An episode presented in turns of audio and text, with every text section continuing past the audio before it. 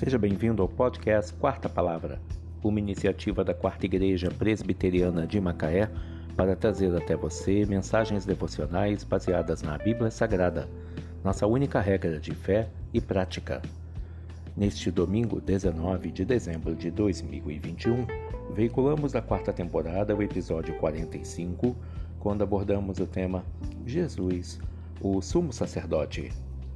Mensagem do Reverendo Hernandes Dias Lopes, baseada em Hebreus 4, versículo 14.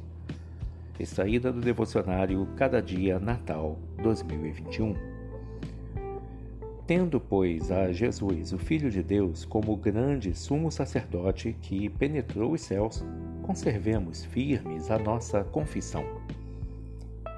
A grande tese da carta aos Hebreus é provar que Jesus é melhor do que os profetas, do que os anjos, do que Moisés, do que Arão e do que Josué.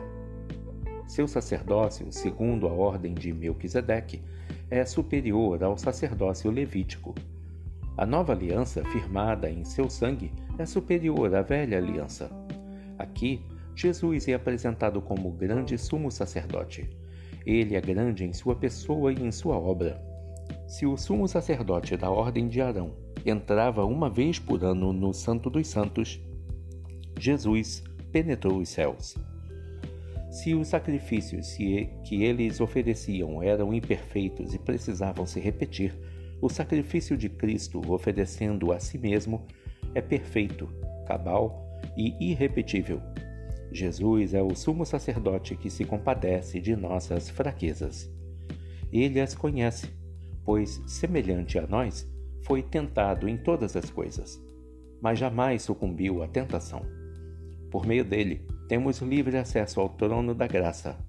Nele recebemos misericórdia e achamos graça para socorro em ocasião oportuna.